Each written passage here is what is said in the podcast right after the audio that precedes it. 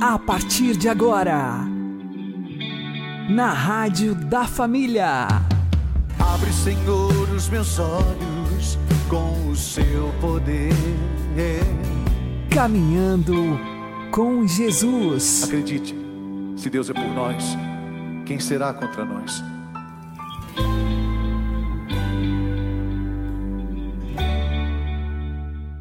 Olá, meu querido irmão, minha querida irmã, ouvintes da Rádio Regional Esperança. Eu sou João Cláudio e este é o programa Caminhando com Jesus. Oremos. Inspirai, ó Senhor, as nossas ações e ajudai-nos a realizá-las para que em vós comece e para vós termine tudo aquilo que fizermos. Por Cristo Senhor nosso. Amém. Santíssima Virgem Maria, Mãe de Deus, rogai por nós. Castíssimo São José, patrono da Igreja, rogai por nós. É de fé católica que os livros que compõem as Sagradas Escrituras são divinamente inspirados e por isso têm a Deus mesmo por autor principal. Isto não significa, porém, que os autores humanos, também denominados agiógrafos, tenham pouca ou nenhuma participação na composição dos textos santos. A fé católica nos ensina que o livro sagrado é obra de Deus e do agiógrafo, de maneira que o livro todo, com cada uma de suas partes, procede tanto de Deus quanto do autor humano. Ora, sucede com a inspiração bíblica algo análogo ao mistério da encarnação.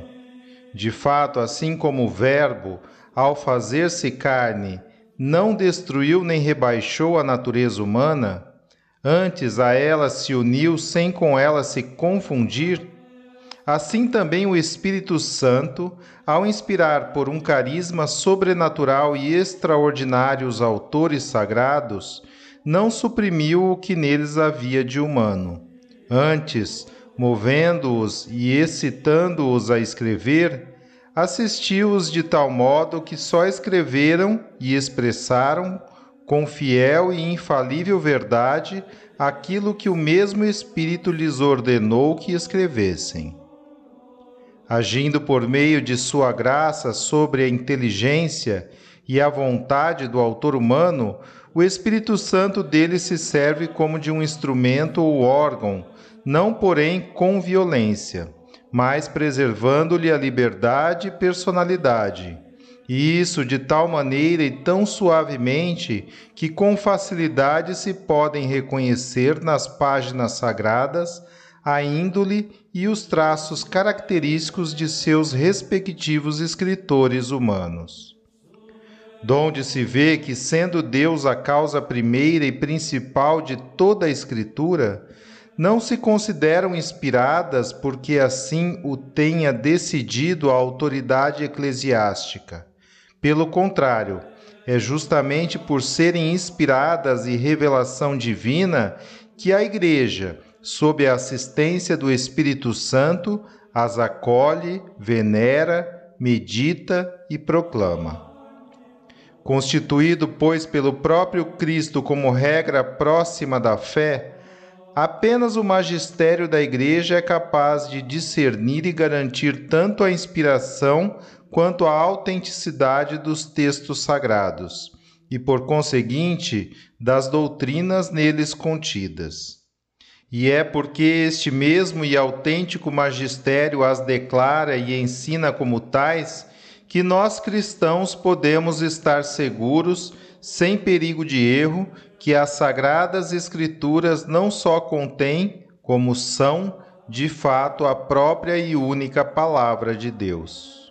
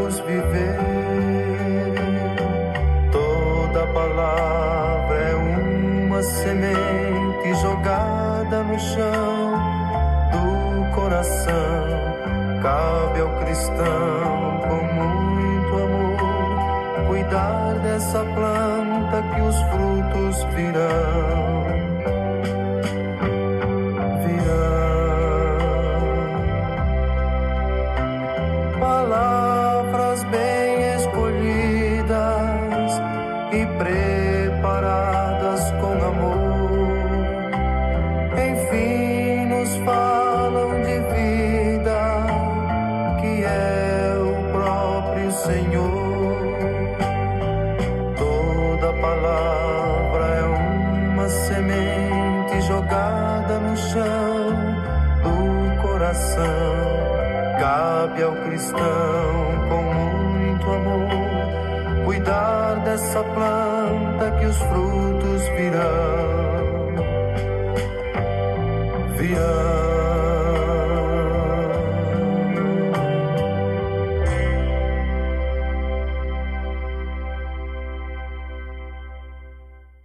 Caminhando com Jesus e o Evangelho do Dia. O Senhor esteja conosco, Ele está no meio de nós. Proclamação do Evangelho de Jesus Cristo segundo Lucas. Glória a vós, Senhor. Naquele tempo falou Jesus aos seus discípulos: A vós que me escutais, eu digo: Amai os vossos inimigos e fazei o bem aos que vos odeiam. Bendizei os que vos amaldiçoam e rezai por aqueles que vos caluniam. Se alguém te der uma bofetada numa face, oferece também a outra. Se alguém te tomar o manto, deixa-o levar também a túnica. Dá a quem te pedir, e se alguém tirar o que é teu, não peças que o devolva. O que vós desejais que os outros vos façam, fazei-o também vós a eles. Se amais somente aqueles que vos amam, que recompensa tereis? Até os pecadores amam aqueles que os amam. E se fazeis o bem somente aos que vos fazem o bem, que recompensa tereis? Até os pecadores fazem assim. E se emprestais somente àqueles de quem esperais receber, que recompensa tereis?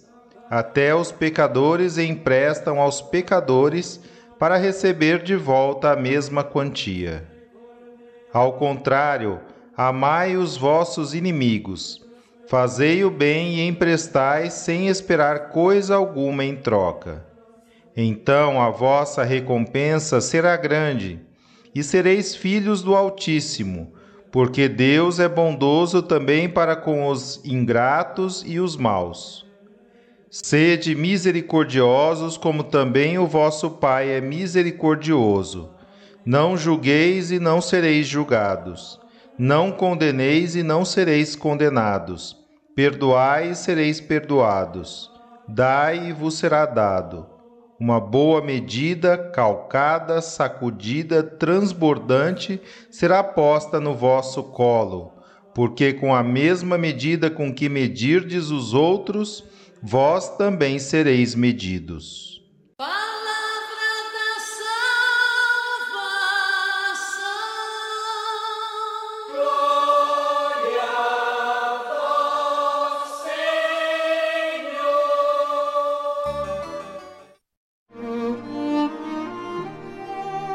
Agora, a homilia diária com o Padre Paulo Ricardo.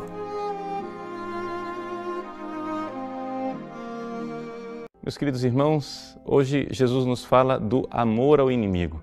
parece um evangelho bastante exigente. Ele inicia dizendo: Ora, vós que me escutais, eu vos digo: amai os vossos inimigos e fazei o bem aos que vos odeiam. Parece um absurdo que Jesus exija isto.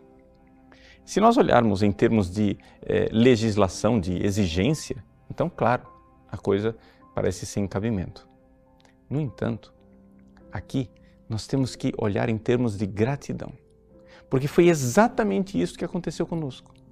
Ou seja, quando éramos inimigos de Deus, Deus nos deu o seu Filho. É isso que nos diz São Paulo. E nós cremos nisso. E é exatamente por gratidão a tudo aquilo que Deus nos fez que se justifica, na moral cristã, o amor aos inimigos. Veja o que nos diz o versículo 35.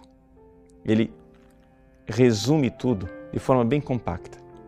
Amai os vossos inimigos, fazei o bem e prestai ajuda, sem esperar coisa alguma em troca. Então a vossa recompensa será grande. Sereis filhos do Altíssimo, porque Ele é bondoso também com os ingratos e maus. Aqui a palavra ingrato é importante, não é? Acharistos está em grego. Uma pessoa que não faz eucaristia, que não faz gratidão. Acharistos quer dizer eu não reconheço que fui objeto de misericórdia.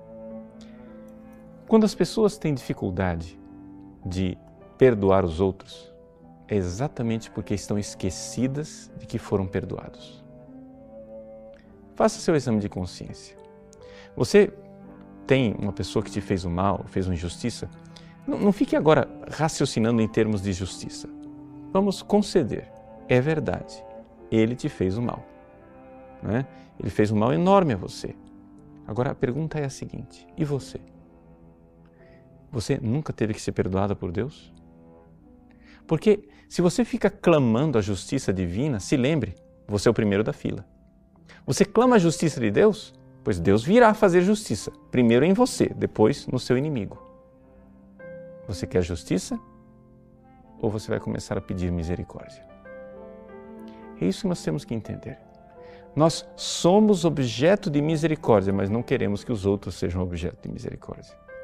Ora, com a mesma medida com que medirdes, sereis medidos, diz o Evangelho. Ou seja, aqui o que Jesus está nos ensinando é aquela lição que ele nos deu no Pai Nosso: perdoai as nossas ofensas, assim como nós perdoamos a quem nos tem ofendido. Pois bem, se nós realmente cremos no perdão de Deus, Deus nos dá a graça, Deus nos dá a força, Deus nos dá a capacidade de perdoar os outros.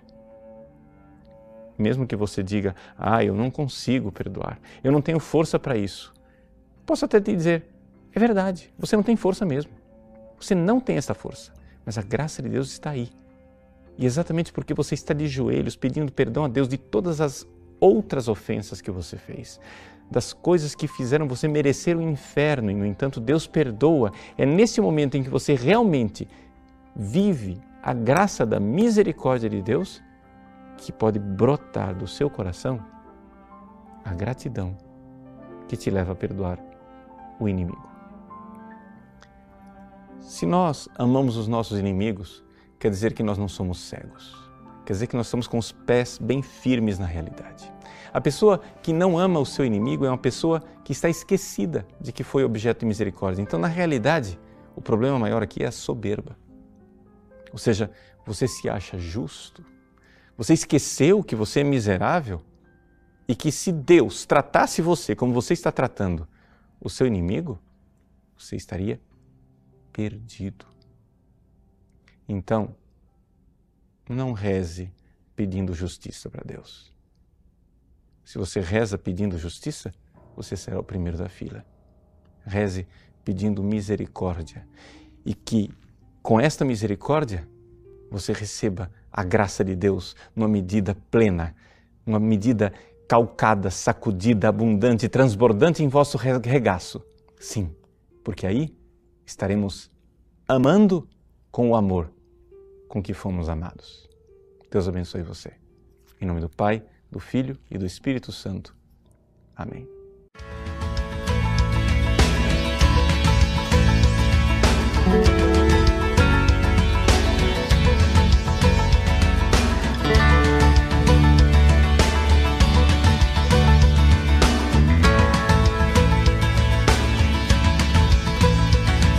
medida do amor é amar sem medida. A medida do amor é amar sem medida, sem medida.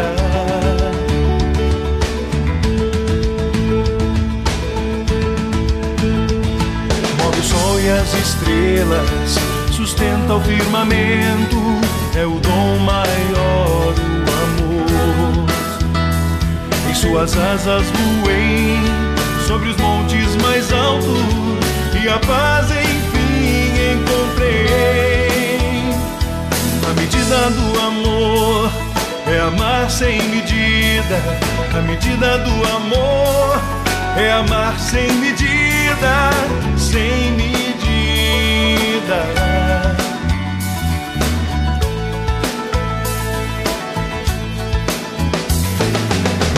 A minha vida a tudo deu sentido. É Ele quem eleva minha alma. Lança fora o temor, nos dá plena liberdade. Ele é a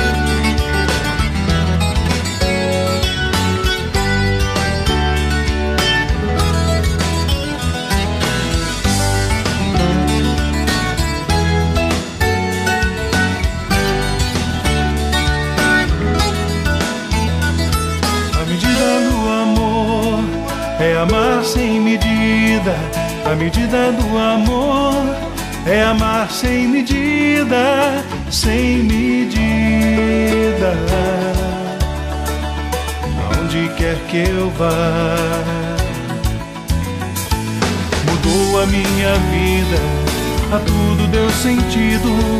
É Ele quem eleva a minha alma lança fora o temor, nos dá plena liberdade. Ele é a voz do meu coração. Ele é a voz do meu coração.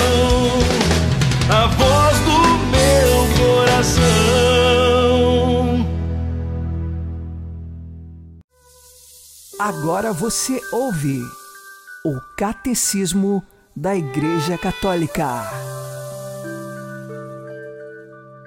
Cristo possui duas vontades e duas operações naturais, divinas e humanas, não opostas, mas cooperantes, de maneira que o Verbo feito carne quis humanamente, em obediência ao Pai, tudo quanto decidiu divinamente com o Pai e o Espírito Santo para nossa salvação. A vontade humana de Cristo segue à sua vontade divina, sem fazer resistência nem oposição em relação a ela. Antes, estando subordinada a essa vontade onipotente.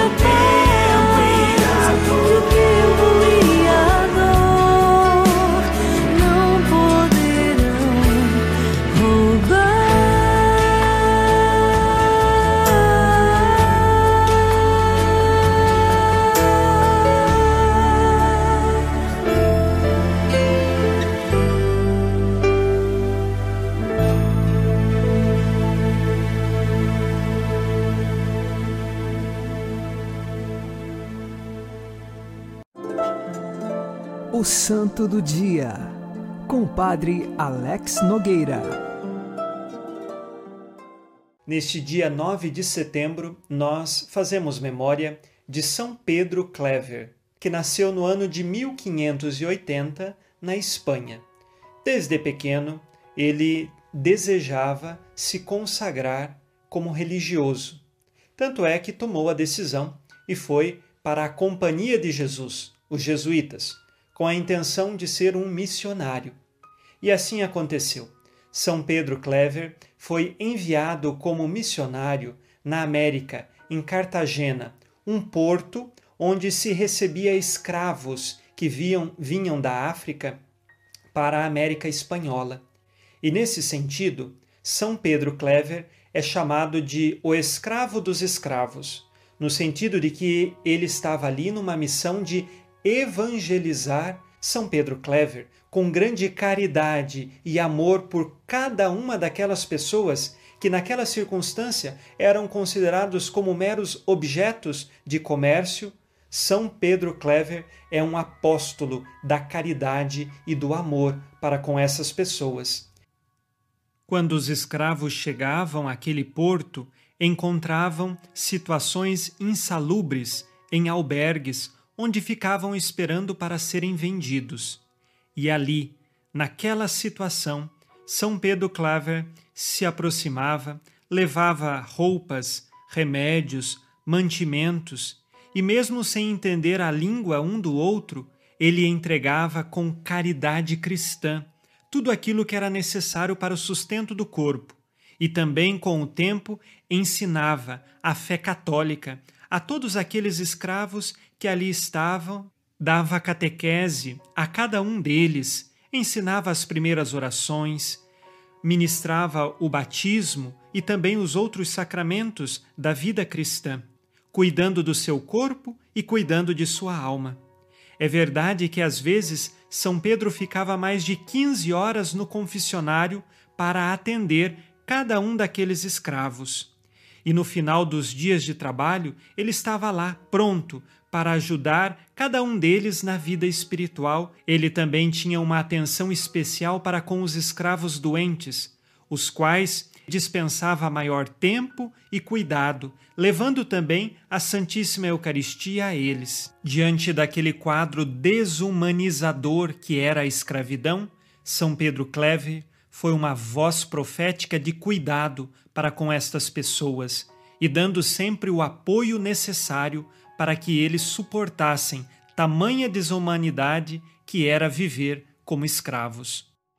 Diante disto, nós nos perguntamos onde ele encontrava tamanha força para evangelizar, porque calcula-se que ele tenha batizado e convertido mais de 300 mil escravos durante todo o seu ministério. Onde estava a força de São Pedro Clever? Na Eucaristia e na devoção à Virgem Maria. Ele Antes de celebrar a missa, fazia uma hora de preparação. E depois da missa ficava 30 minutos em ação de graças, porque o Senhor tinha visitado a sua alma através da Eucaristia. Ele também, devotíssimo da Virgem Maria, confiava toda a sua missão à intercessão da Mãe do Céu. São Pedro Clever é exemplo de que toda a nossa missão nós precisamos, em primeiro lugar, nos fundamentar na fé e num relacionamento íntimo com Deus, que esta fé nos dá como consequência. Que São Pedro Clever, lá do céu, interceda por nós, para que tenhamos amor à Eucaristia, amor à Virgem Maria e amor ao próximo. São Pedro Clever, rogai por nós. Abençoe-vos Deus Todo-Poderoso, Pai e Filho e Espírito Santo. Amém. Fique na paz e na alegria que vem de Jesus.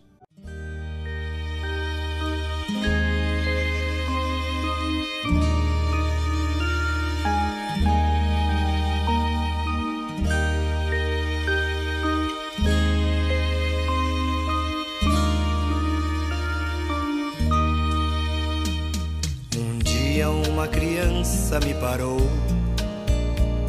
olhou-me nos meus olhos a sorrir, caneta e papel na sua mão, tarefa escolar para cumprir. E perguntou no meio de um sorriso o que é preciso para ser feliz. Amar como Jesus amou,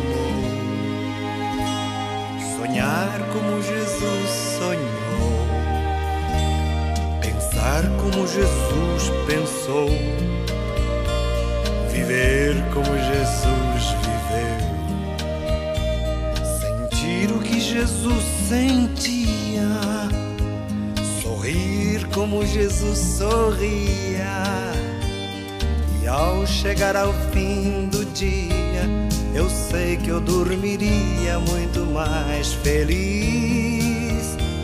Sentir o que Jesus sentia, sorrir como Jesus sorria.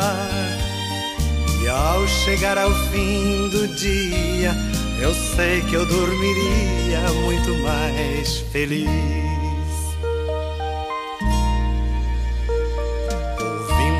Falei, ela me olhou e disse que era lindo o que eu falei.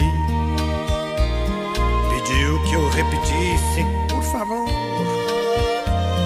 mas não dissesse tudo de uma vez. E perguntou de novo num sorriso o que é preciso para ser Jesus amou, sonhar como Jesus sonhou, pensar como Jesus pensou, viver como Jesus viveu, sentir o que Jesus sentia, sorrir como Jesus sorria. E ao chegar ao fim do dia, eu sei que eu dormiria muito mais feliz. Sentir o que Jesus sentia, sorrir como Jesus sorria. E ao chegar ao fim do dia, eu sei que eu dormiria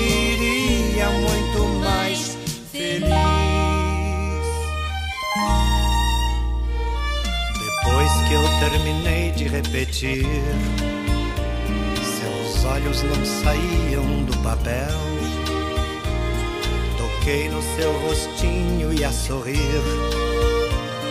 Pedi que ao transmitir fosse fiel. E ela deu-me um beijo demorado. E ao meu lado foi dizendo assim.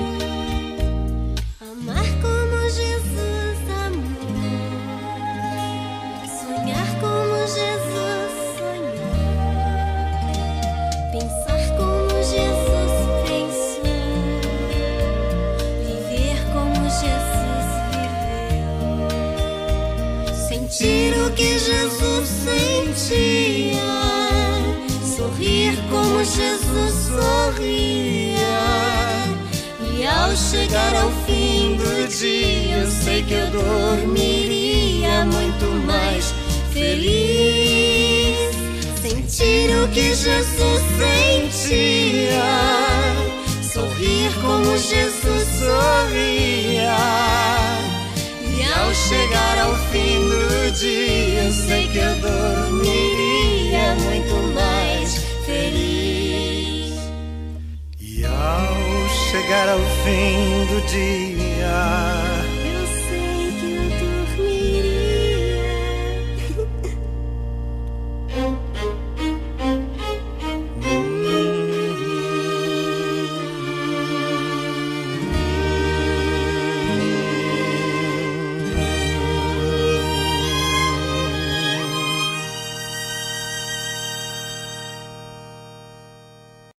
Você está ouvindo na Rádio da Família.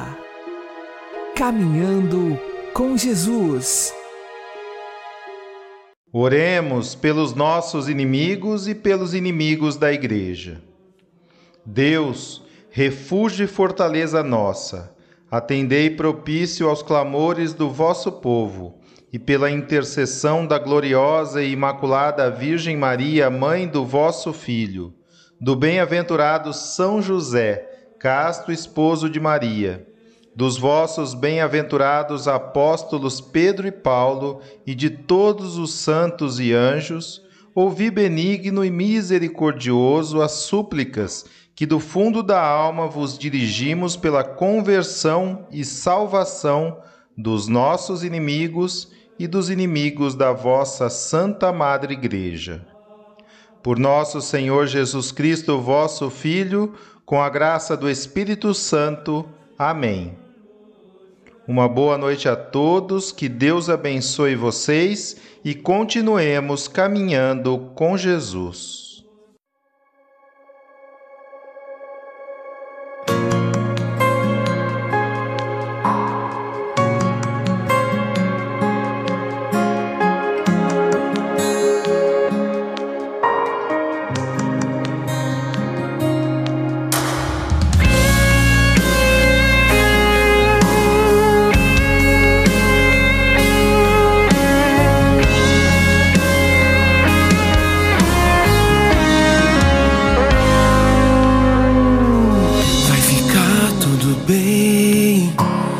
Vento forte vai passar.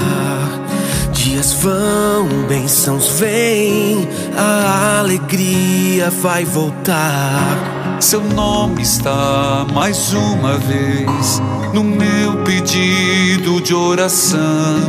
Aos pés da cruz eu clamarei a tua vida, irmão. Se está no leito de hospital ou no chão de uma prisão. Se tens um pouco de fé, então ponha em ação. Seu nome está mais uma vez no meu pedido de oração. Aos pés da cruz eu clamarei por sua vida, irmão. Estou orando por você, as coisas vão mudar. Estou orando por você e não me canso de orar. Estou orando por você, as coisas vão mudar. Estou orando por você e não me canso de orar.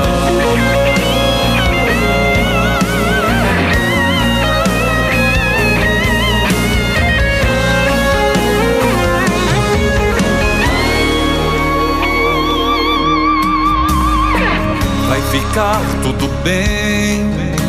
O vento forte vai passar. Dias vão, bênçãos vêm. A alegria vai voltar. Seu nome está mais uma vez no meu pedido de oração. Aos pés da cruz eu clamarei por tua vida, irmã. Está no leito de hospital ou no chão de uma prisão. Se tens um pouco de fé, então ponha em ação. Seu nome está mais uma vez no meu pedido de oração. Aos pés da cruz eu clamarei por sua vida, irmã.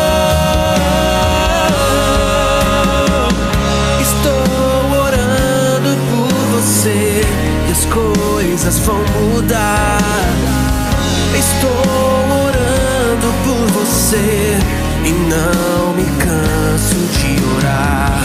Estou orando por você e as coisas vão mudar.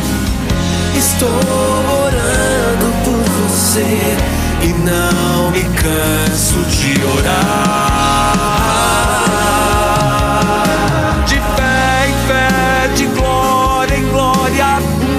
Carreira de vitória. Assim será o teu viver, Deus vai te surpreender. De fé em fé, de glória em glória, uma carreira de vitória.